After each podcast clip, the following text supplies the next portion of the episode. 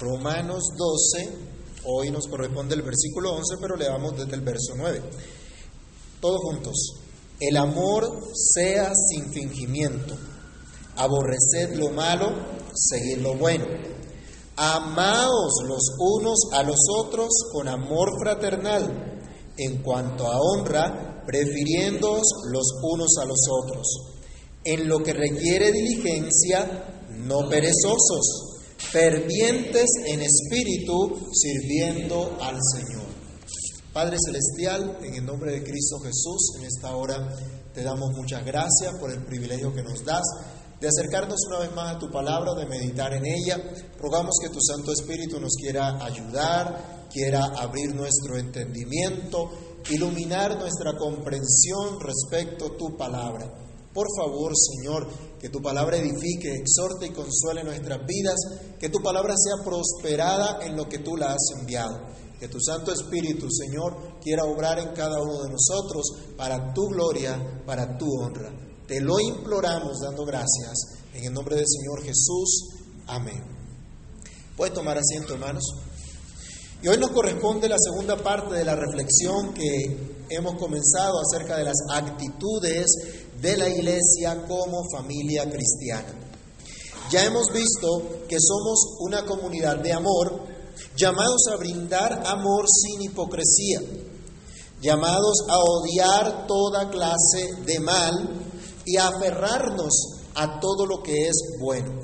Como familia de Dios debemos distinguirnos como aquellos que se aman de verdad y se prefieren los unos a los otros y se consideran unos a otros defendiendo su fraternidad. Pero para lograr lo antes dicho y cada uno de nuestros deberes cristianos, por nosotros mismos, por nuestra propia capacidad, sería totalmente imposible. Es más, podemos decir que no siempre estamos dispuestos a animarnos a cumplir estos deberes cristianos. No siempre estamos entusiasmados con renovar nuestra manera de pensar, ajustándonos cada vez más al Señor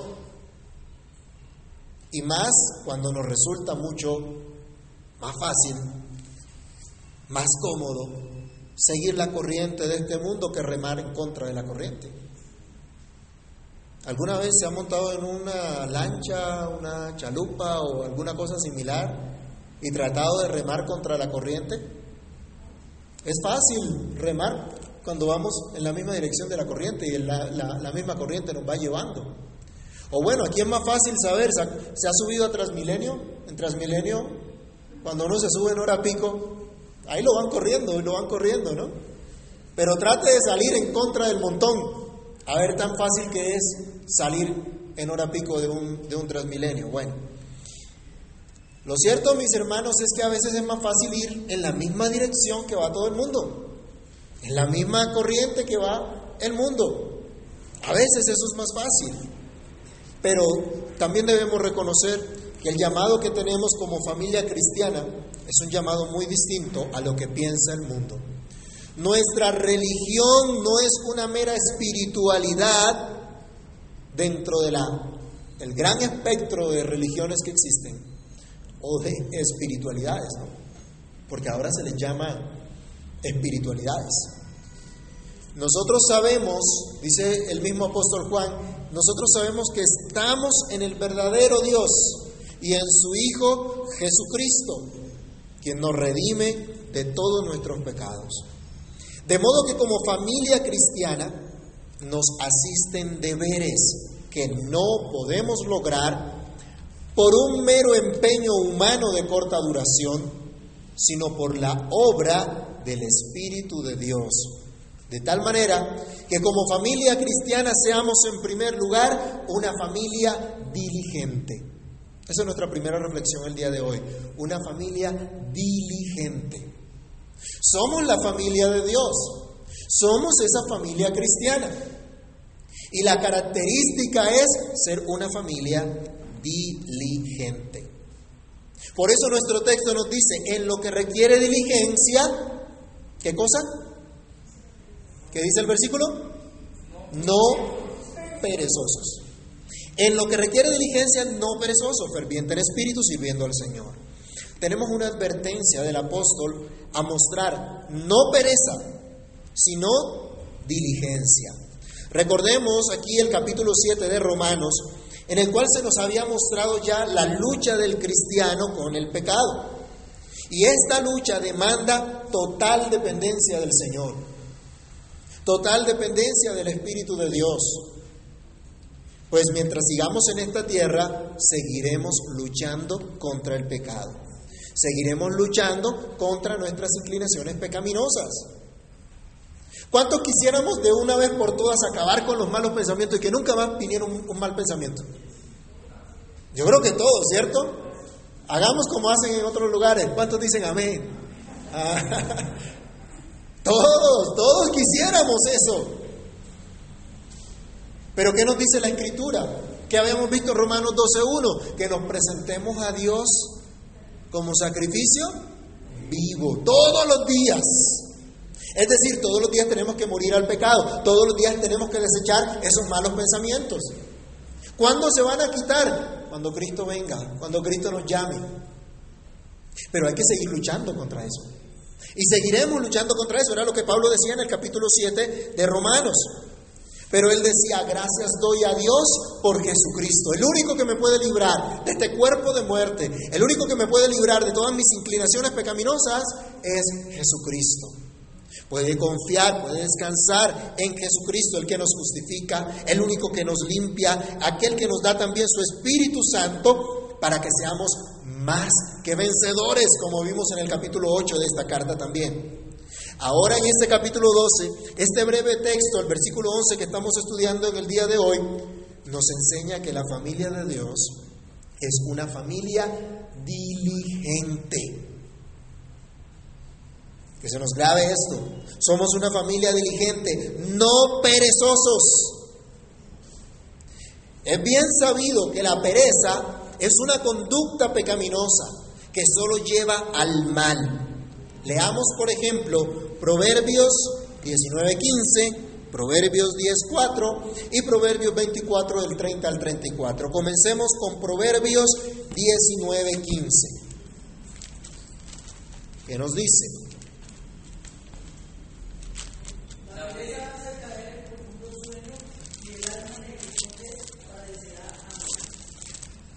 La, pereza hace caer en qué?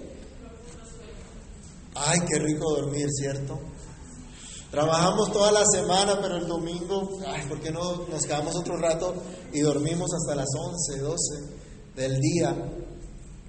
Ay, pastor, ¿por qué no hace el culto al mediodía más bien? Para que durmamos, durmamos otro poquito. La pereza hace caer en profundo sueño. Hay mucha gente que le gusta dormir bastante y no es diligente para ir a trabajar. No es diligente para hacer sus oficios, para hacer sus cosas, para hacer sus labores. Allí en Proverbios se está diciendo cuál es la consecuencia de ser perezoso. Leamos otra vez el versículo. La pereza hace caer en profundo sueño y el alma negligente padecerá. El hambre negligente padecerá qué? El que no quiera trabajar, que no coma. Pero hoy se nos vende el discurso, ¿cierto? Ay, pobrecita la gente que aguanta hambre. Aquí en Colombia hay una hambruna. Este mentiroso anda diciendo que en Colombia hay una hambruna y las ONG también están diciendo que en Colombia hay una hambruna. Vaya a Bastos a ver cuánta comida se desperdicia. Mire la cantidad de comida que hay en este país. Y las Naciones Unidas diciendo, Colombia está pasando una hambruna. Mentiras.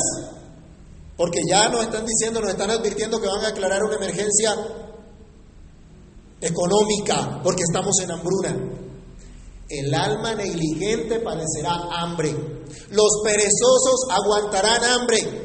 Hay gente que aguanta hambre por física pereza, porque no quiere trabajar. Ay, pero ¿y en qué trabajo? Porque tampoco quiere estudiar, ¿no? y si se le ofrece algo, venga, ayúdeme acá a hacerlo de oficio en la casa, ayúdeme aquí a hacer un mandado. Ay, no, pero es que Yo quisiera estar más bien sentado en una oficina con una buena corbata y, y así bien, bien sabroso. ¿Sí? ¿Sabroso? Los que trabajamos en oficina sabemos que no es tan sabroso. Pero la gente tiene esa idea, ¿no? Y la gente quiere que todo sea facilito. Sigamos leyendo aquí mismo en Proverbios. No voy a predicar sobre Proverbios, solo para mirar lo que dice acerca de la pereza. Proverbios 10, 4. Proverbios capítulo 10, versículo 4. La mano negligente pobre, mas la mano de los diligentes enriquece. Quitémosle a los ricos para darle a los pobres. ¿Qué es lo que está diciendo? La mano diligente, la mano que trabaja, enriquece. Esa es la manera que Dios nos dio. No es haciendo una pirámide, ¿no? ¿Se acuerdan de DMG hace unos años? Creo que por ahí está resurgiendo. Y la gente, voy a ganar, pero en grande, meto tanto y me multiplican al tanto. No, Dios ha establecido que la mano diligente enriquece que si trabajamos diligentemente, Dios usará ese trabajo, Dios va a bendecir ese trabajo para que tengamos lo suficiente para todas nuestras necesidades e incluso para compartir con el que padece necesidad. Hermanos, miremos, un hombre borrachín que se gasta todo lo que trabaja en la semana, el fin de semana, allá en las cantinas, ¿cómo va a prosperar? ¿Cómo va, ¿Cómo va a crecer? ¿Cómo va a bendecir a su familia? En cambio, si este hombre trabaja toda la semana y sabe administrar su dinero y sabe gastar adecuadamente, ¿qué va a pasar con su familia? ¿Va a estar aguantando hambre? No, sino que dice que la, mano dirigente va a prosperar. Y también en Proverbios 24, versículos 30 al 34, que dice,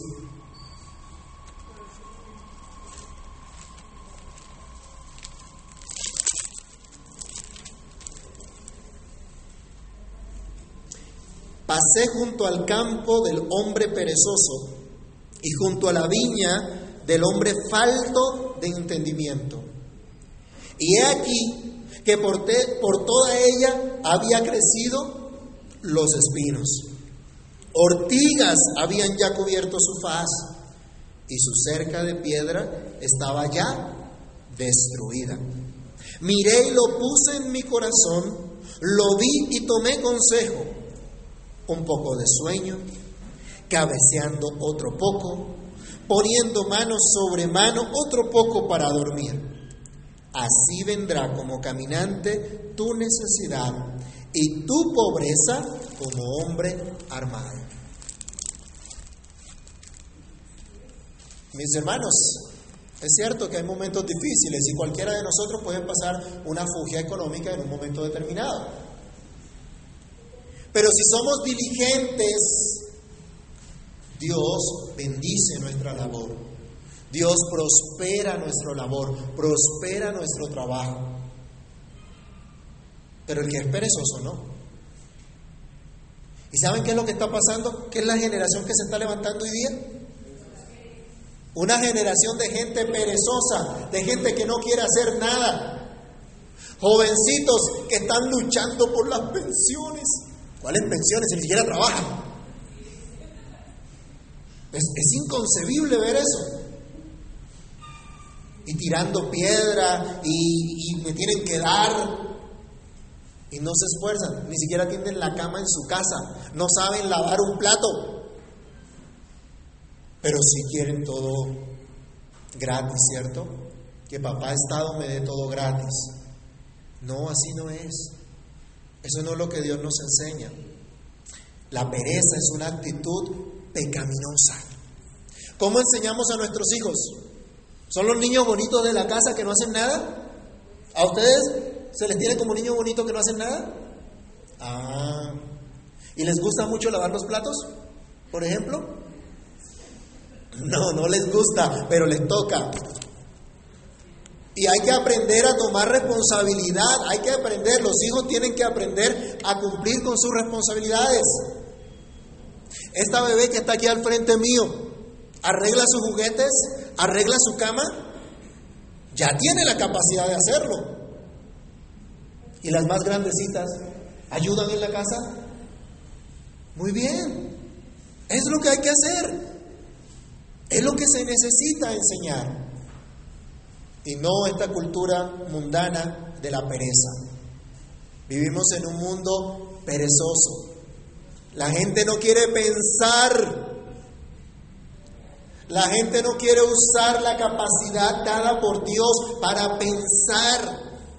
Ay, es que yo no sé de eso. Investigue, pregunte. Pero muchos se cruzan de brazos esperando que les caiga la comida del cielo, que les caiga la plata del cielo. Así no es. Hay que trabajar. La pereza es una conducta totalmente pecaminosa.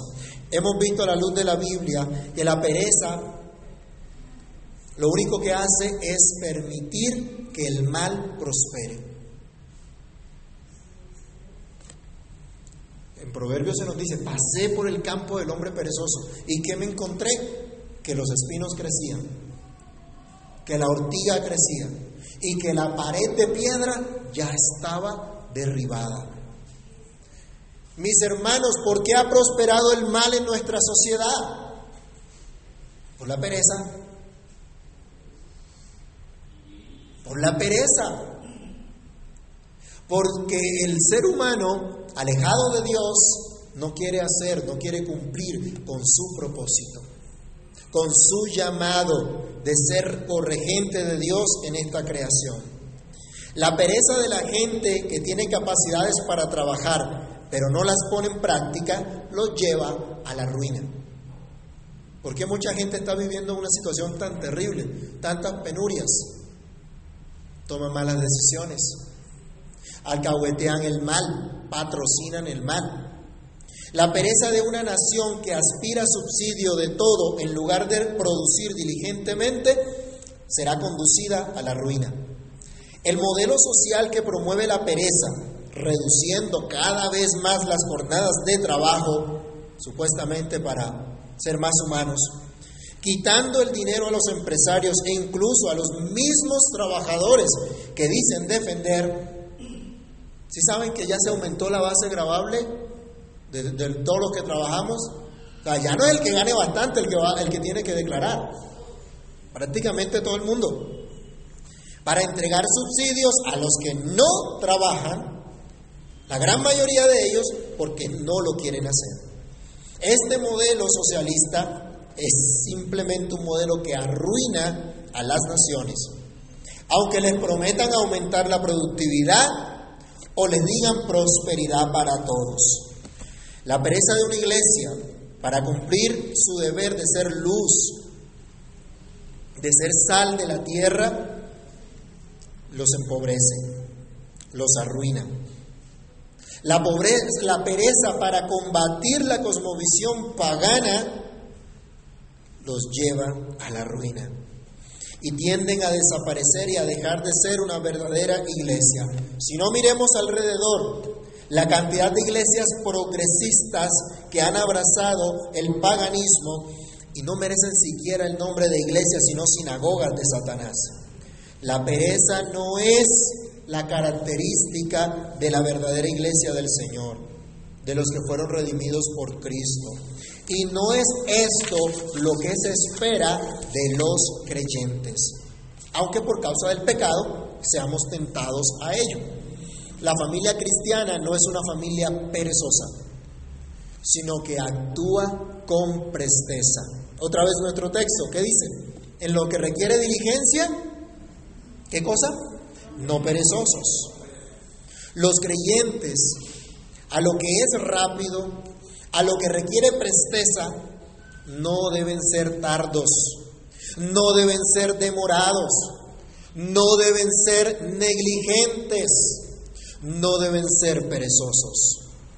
Es inconsecuente con su llamado, es inconsecuente con el sentido de urgencia del cumplimiento de su deber, así como su propio Señor y Salvador lo ha demostrado. Leamos Juan capítulo 9, versículo 4. Evangelio según San Juan, capítulo 9, verso 4, y miremos el ejemplo del Señor Jesús.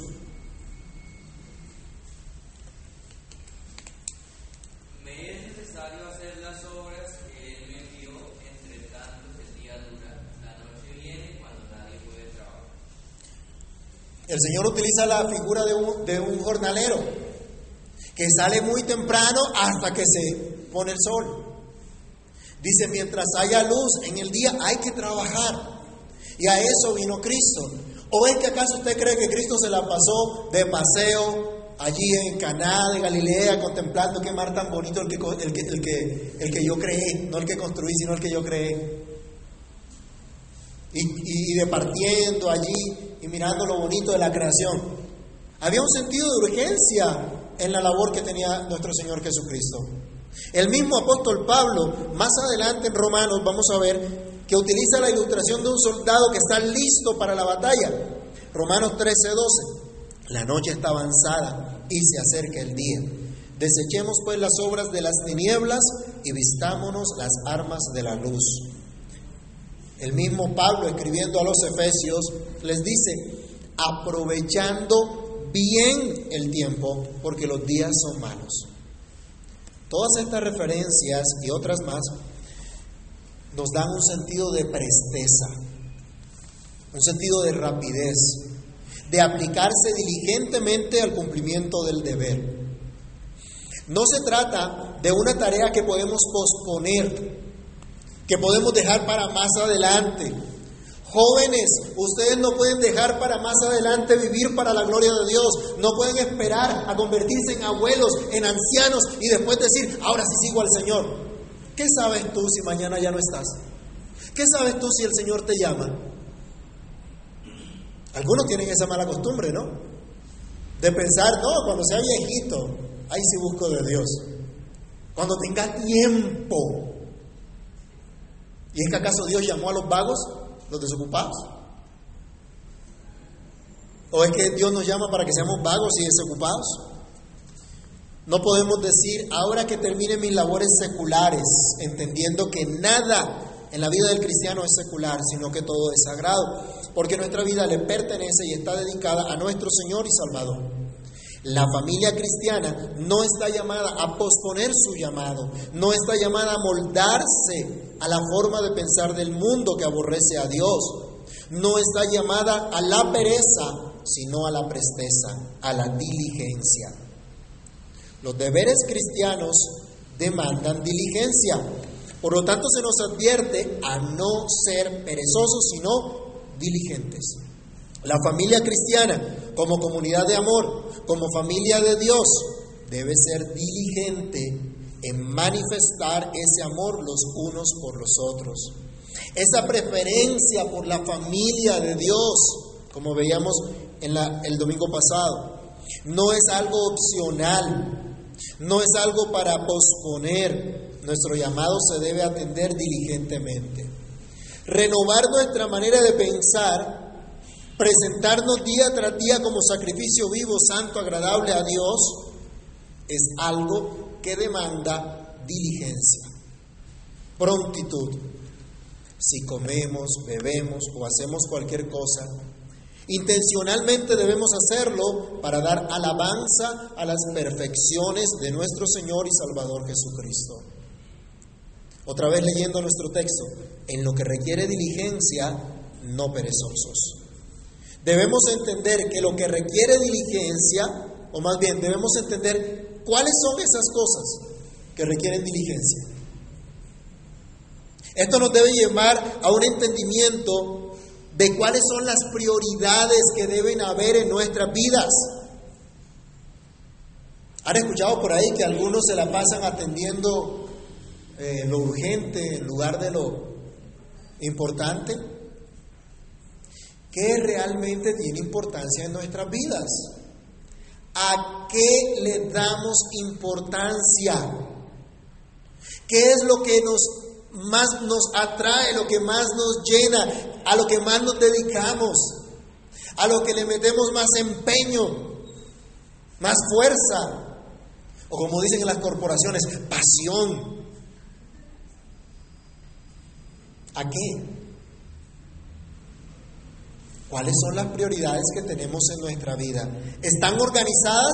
¿Están en el debido orden que deben estar? ¿O tal vez están bien tergiversadas, bien torcidas, bien alborotadas nuestras prioridades? Nuestro entendimiento debe ser claro. Nuestras prioridades deben estar claras, puestas en orden. Mucha gente pierde tiempo valioso en cosas totalmente innecesarias. Muchos dan vueltas y vueltas en cosas que no aprovechan y no se dedican a lo que realmente es necesario.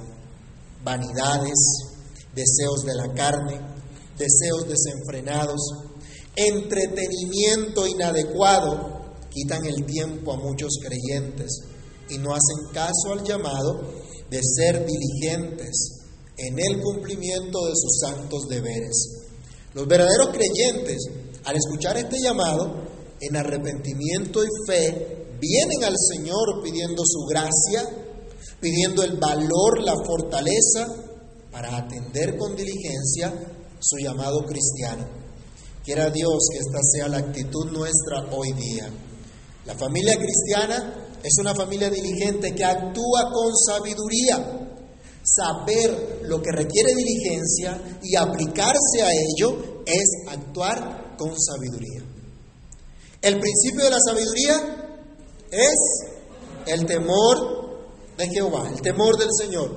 Los que tienen temor de Dios creen a su palabra, creen a su instrucción y con todo el corazón se aplican a ella, se dedican a ella en todo lo que hacen a diario. El que en verdad ha conocido la gracia de Dios, el que sabe lo que ahora es por la gracia del Señor y cuál es su llamado, no le trae excusas al Señor. No le dice, Señor, deja que primero entierre a estos muertos. La respuesta del Señor, deja que los muertos entierren a sus muertos. No le saca excusas a Dios. No actúa con pereza, sino que actúa diligentemente. ¿Será que esta descripción de diligencia no nos cubre a los que estamos aquí hoy, hermanos? ¿Por qué no habría de hacerlo? Somos el pueblo de Dios. Somos llamados a atender con presteza los asuntos de Dios. No solo el día domingo que nos reunimos a meditar en su palabra y a celebrar públicamente el nombre del Señor, sino también ejercitando los dones que hemos recibido, los talentos que Dios nos ha dado para desarrollar nuestra labor, nuestros oficios o profesiones.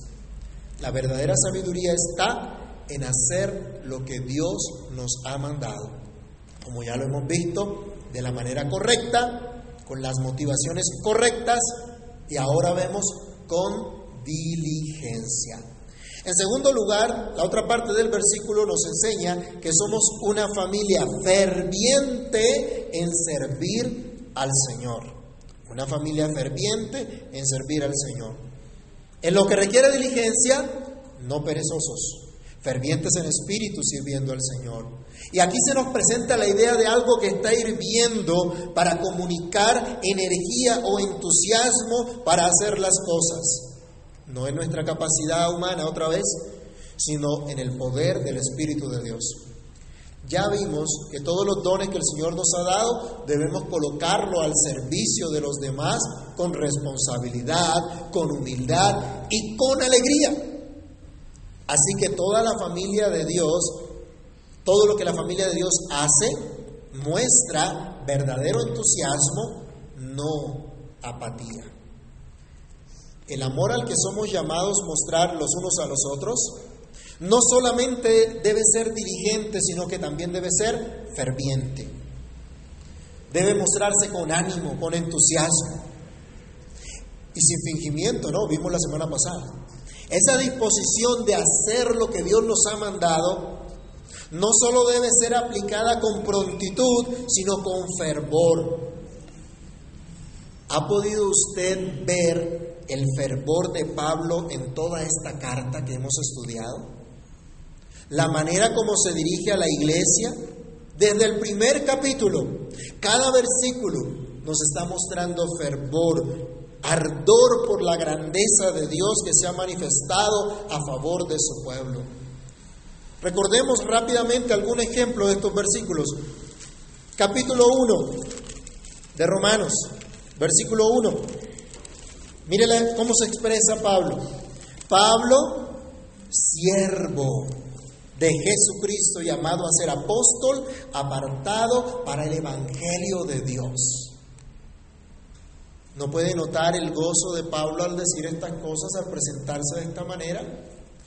¿No puede ver su fervor por el Señor? En el versículo 7, a todos los que estáis ya en Roma, amados de Dios, llamados a ser santos, gracia y paz a vosotros, de Dios nuestro Padre y del Señor Jesucristo.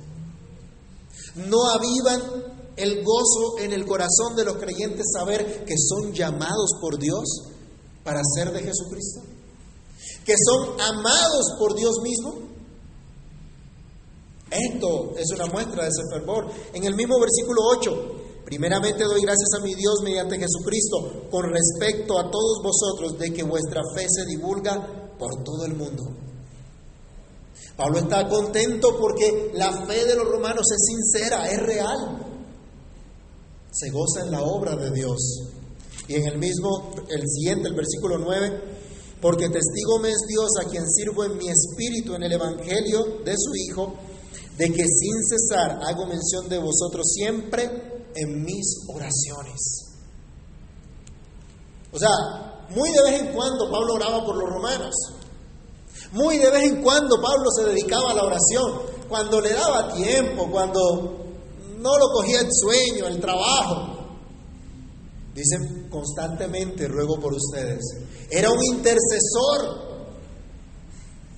Y no lo hacía con pereza, con negligencia con ardor, con fervor, porque lo está haciendo para la gloria de Dios. Aquí mismo, versículo 15. Así que en cuanto a mí, pronto estoy a anunciaros el Evangelio también a vosotros que estáis en Roma. Dice, estoy presto, estoy preparado, estoy listo para ir también a ustedes. Estaba dispuesto. O si no, miremos capítulo 5, versículo 1. Romanos 5.1. Y miremos si no hay ardor, si no hay fervor en estas palabras. Justificados pues por la fe, tenemos paz para con Dios por medio de nuestro Señor Jesucristo. ¿No llena su corazón de gozo esta verdad? Hermanos, no necesitamos un show de luces. No necesitamos estar tocando el piano mientras yo hablo para que usted sienta algo especial. No. Necesitamos escuchar la voz de Dios en su palabra y creerla. Y allí actúa el Espíritu de Dios. Esa es la espada del Espíritu. La palabra de Dios. Saber que somos perdonados. Estos son temas, esta, esta enseñanza de Pablo la da con fervor. No vemos aquí al autor sagrado escribiendo cosas sin sentido o escribiendo con apatía, con indiferencia, sino con verdadero fervor. Está lleno no solo de emoción, sino de admiración y reverencia ante Dios con profundo gozo en lo que está proclamando acerca del Señor. En el capítulo 11 vimos una doxología maravillosa terminando ese capítulo. Pablo estaba, presto a visitar a los hermanos que estaban en Roma, a compartir con ellos una vez tuviese la oportunidad. Pero antes les escribe esta carta con entusiasmo, con verdadero fervor, compartiendo lo que el Señor les ha concedido y llamando a sus consiervos a atender el santo llamado de parte de Dios como su familia, como la familia cristiana. Pablo no era un creyente apático, no era un creyente indiferente, no era una persona sin interés en el beneficio y crecimiento espiritual de sus hermanos, no era un creyente encerrado en cuatro paredes esperando la venida del Señor sin importarle lo que estaba pasando a su alrededor, sino uno que estaba preocupado porque muchos más escucharan el Evangelio en su generación. ¿Cuánto fervor creen ustedes que se necesita hoy día, mis hermanos? ¿Cuánto fervor para hacer la obra que Dios nos mandó? Para vivir realmente para la gloria de Dios. Y no estoy hablando aquí de meras emociones prefabricadas con luces, humo y toda clase de espectáculo que las pseudoiglesias han inventado para falsificar el fervor del Espíritu Santo. No hablo de supuestas manifestaciones del Espíritu en las que algunas personas comienzan a dar vueltas frenéticamente y caen al piso. ¿Quiénes eran los que caían al piso, por cierto, cuando, cuando estaba Cristo en su ministerio terrenal? Los endemoniados. No eran los que estaban siendo llenados con el Espíritu Santo, sino los endemoniados. Y esas son las prácticas paganas. Esas eran las prácticas que tenían los, paganos alrededor de una hoguera. lo, vimos, por ejemplo, en, en primera, el libro de Reyes, cuando el profeta Elías llama a los profetas de Baal y empiezan ellos a dar vueltas y a gritar y a hacer de cuanta cosa allí. Hablo, hermanos, de la verdadera capacidad que reciben los creyentes, no para gritar, no para sentir un cosquilleo acá, un corrientazo, sino para hacer todo cuanto Dios quiere y les ordena. ¿Quieres ver la obra del Espíritu Santo en tu vida? ¿Quieres saber que el Espíritu Santo está en tu vida? Mira cuánto atiendes la voz de Dios. Mira cuánto crees la Biblia. Mira cuánto pones en práctica lo que Dios te enseña y entonces podrás decir, el Espíritu de Dios está en mí. Porque los creyentes son guiados y son avivados por el Espíritu de Dios. La instrucción no dice meramente fervientes, sino fervientes en el Espíritu. Obviamente debemos entenderlo acá como el Espíritu de Dios. Los creyentes no son llamados a arder en pasiones desordenadas, sino en el Espíritu de Dios.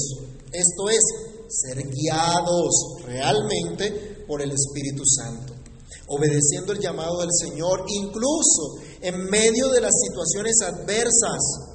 ¿Se acuerdan del profeta Jeremías que no quería hablar más del Señor porque siempre que hablaba anunciaba destrucción? Imagínense. Esta es la palabra de Dios, destrucción para todos ustedes porque se han apartado, porque son pecadores, porque no se quieren volver a Dios. Dios los va a destruir. Qué discurso de odio, dirían en esta época, ¿no? Era el discurso de Jeremías. Jeremías no le estaba diciendo a la gente, todo va a salir bien, Dios los ama y tiene un propósito maravilloso para sus vidas. ¿Han escuchado eso? Ese no es el mensaje del Evangelio. El, mensaje del Evangelio nos dice, arrepentidos, vuélvase cada uno de su maldad y Dios tendrá misericordia. Pero algunos quieren la misericordia pero no quieren arrepentirse. Quieren la buena noticia pero no quieren arrepentirse. Jeremías se enfrentó a una dificultad muy grande. Él parecía que estaba solo, luchando solo contra el mundo. Ninguno le prestaba atención. ¿Qué diríamos del, ministerio de Jeremías? Uy, ese pastor sí fue un fracaso, ¿no? ¡Qué fracaso! Esa congregación, ninguno hizo caso. Fue terrible. Y Jeremías dijo, no voy a hablar más de él. Jeremías 20, del 7 al 12. Pero dijo, no obstante, había como un fuego en mí que no lo pude sufrir y no pudo callarse. Tuvo que seguir anunciando a Cristo, anunciando el mensaje de Cristo. ¿Y cuál era el mensaje de Cristo en ese momento? Arrepiéntanse, vuélvanse a Dios. No pudo sufrirlo. Pablo ni siquiera estimó para él mismo su vida como algo que impidiera cumplir su propósito. Pablo no dijo, primero estoy yo, Primero está mi vida y luego sí la obra de Dios y luego sí el servicio al Señor. Es que Pablo decía, mi vida le pertenece al Señor. Hechos capítulo 20, del verso 22 al 24. Pablo anunciaba que iba a Jerusalén sin saber lo que le esperaba, pero que el Espíritu por todo lado le decía que iba a sufrir, que iba a padecer. Pero él decía, de ninguna cosa hago caso, con tal que cumpla el ministerio que recibí del Señor. Pablo sabía quién lo llamó, ¿Y a qué lo llamó? Y esto no aplica solo para Pablo y los apóstoles, o para los pastores y los ancianos. Ustedes y yo, todos como cristianos, como hijos de Dios, tenemos un llamado santo de parte de Dios. Y debemos entender cuál es el llamado que Dios nos hizo. Y correr nuestra carrera con paciencia para atender ese llamado, para cumplir ese llamado que Dios nos dio. A Timoteo, segunda de Timoteo 1 del 5 al 7, se le llamaba la atención también. Pablo le decía a Timoteo, aviva el don de Dios que te fue impuesto, que te fue dado por la imposición de mis manos. Pero antes de que avivara el fuego le decía, yo recuerdo tus lágrimas por tu fe no fingida. Pero es una fe que no solo estaba en ti, sino que estuvo primero en tu mamá y antes estuvo en tu abuela. Qué maravillosa bendición la que tuvo Timoteo, mis hermanos. Generación tras generación de creyentes. Somos una familia para Dios. Somos llamados a ser pueblo de Dios. Jóvenes que están acá, ustedes están llamados a tener una descendencia para Dios. Olvídense de ese cuento del mundo, que no se casen, que no tengan hijos por los problemas que tengan sus padres. Una familia para Dios. Así que cásense y tengan muchos hijos. Para la gloria de Dios. No le crean al mundo, créanle a Dios. Eso es lo que debemos hacer, mis hermanos. Nuestro Dios es el que da esfuerzo al cansado, es el que multiplica las fuerzas al que no tiene ningunas. El Espíritu de Dios es el que nos capacita y dirige para no torcer a derecha, e izquierda, sino entender el camino que debemos andar. Es solamente el Espíritu de Dios el que nos comunica esa vida de Cristo. Es solamente el Espíritu de Dios el que vivifica nuestros cuerpos mortales, el que nos da la fuerza y el verdadero entusiasmo el verdadero ánimo y denuedo para cumplir nuestros deberes cristianos, para atender nuestro llamamiento santo y como vimos en el capítulo 8 de Romanos, es el Espíritu de Dios el que intercede por nosotros con gemidos indecibles. Podemos ser una familia ferviente en el Señor porque somos guiados y avivados por el Espíritu de Dios. Finalmente somos una familia que en todo lo que hace procura servir al Señor. Dice nuestro texto, yo creo que ya se lo aprendieron, en lo que requiere diligencia, no perezosos, fervientes en espíritu, sirviendo al Señor. Este fervor no es otra cosa, o no es para otra cosa que servir a Dios. Escuche bien, este ardor, este fervor, este gran entusiasmo, este calor del Espíritu de Dios, no puede producir algo distinto que servicio a Cristo, el dueño y Señor de nuestra vida. Si tu energía, si tu fervor no está dirigido al servicio cristiano, entonces no es el fuego del Espíritu de Dios el que está en tu corazón. No seas mentiroso diciendo que tienes el fuego de Dios cuando eres indolente, cuando eres apático al servicio de Dios. La familia de Dios se caracteriza precisamente por su servicio constante al Señor, con el fervor que da el mismo Espíritu de Dios. Es una familia ferviente sirviendo a Dios. Una familia en la cual cada quien usa sus dones responsablemente, cada uno busca el crecimiento del otro, cada uno ama y estima a su hermano, cada uno es un ejemplo y una ayuda para el otro. Cada uno cumpliendo sus deberes cristianos en casa, en el trabajo, en el estudio, en el barrio, en la iglesia local. Cada uno haciendo lo bueno, cada uno haciendo lo agradable delante de Dios hasta que Él venga. Mateo 24, del 45 al 47, el Señor usando una parábola nos llama la atención también y nos dice que es bienaventurado aquel siervo fiel, que cuando su Señor venga, lo halle haciendo lo que Él le mandó. ¿Procuras tú servir a Cristo o servirte a ti mismo? ¿Te importa solo tu situación o realmente te preocupan los demás? ¿Te interesas solo en tu bienestar o consideras el bienestar de la familia de Dios? ¿Te has cansado de pronto de servir al Señor? ¿Acaso ha cambiado la fidelidad de nuestro Dios?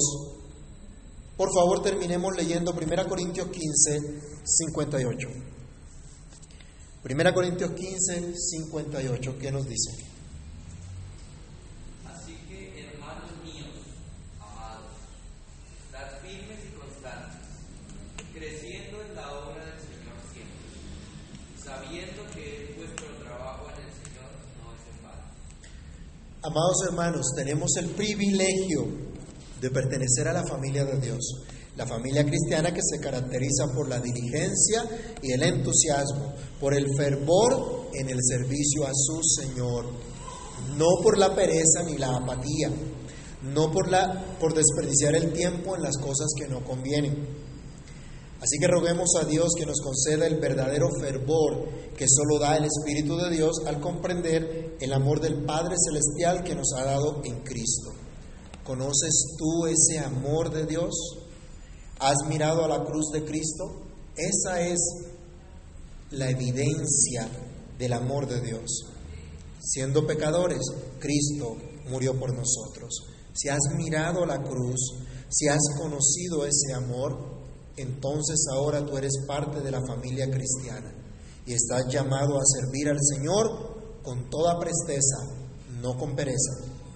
Eres parte de la familia llamada a servir al Señor con fervor, no con apatía. Oremos. Padre Celestial, en el nombre del Señor Jesús te damos gracias una vez más por el privilegio de participar de tu palabra, de meditar en ella. Señor, quieras tú glorificar tu nombre de tal forma que atendamos a la enseñanza por medio de la meditación en tu verdad, en tu palabra. Señor, que tu Espíritu obre en nosotros, que tu Espíritu obre en nuestros corazones para gloria tuya. Señor, por favor, quieras tú glorificar tu nombre en cada uno de nosotros, haciéndonos andar en un verdadero fervor de tu espíritu. Que el verdadero fuego de tu espíritu, que consume toda clase de maldad, de pecado, que purifica, que santifica, actúe en nosotros, obre en nosotros. Señor, que la verdadera guía, la verdadera dirección de tu Espíritu encamine nuestros pasos en el cumplimiento de tu voluntad, en agradarte, en hacer lo que es bueno delante de ti, lo que tú nos mandas. Señor, ayúdanos a ser diligentes en el cumplimiento de nuestros deberes cristianos. Ayúdanos a ser fervorosos en el llamado que nos has hecho a servirte. Cada uno en el lugar que le has colocado, cada uno con los dones, con las capacidades que le has dado. Por favor, Padre, ten misericordia, obra en nuestras vidas para gloria de tu santo nombre. En tus manos, Señor, colocamos nuestras vidas pidiendo que obres en cada uno de nosotros y nos ayudes a disfrutar el privilegio de ser parte de esta familia que es diligente y que es fervorosa. En el nombre de Jesús, oramos dando muchas gracias. Amén.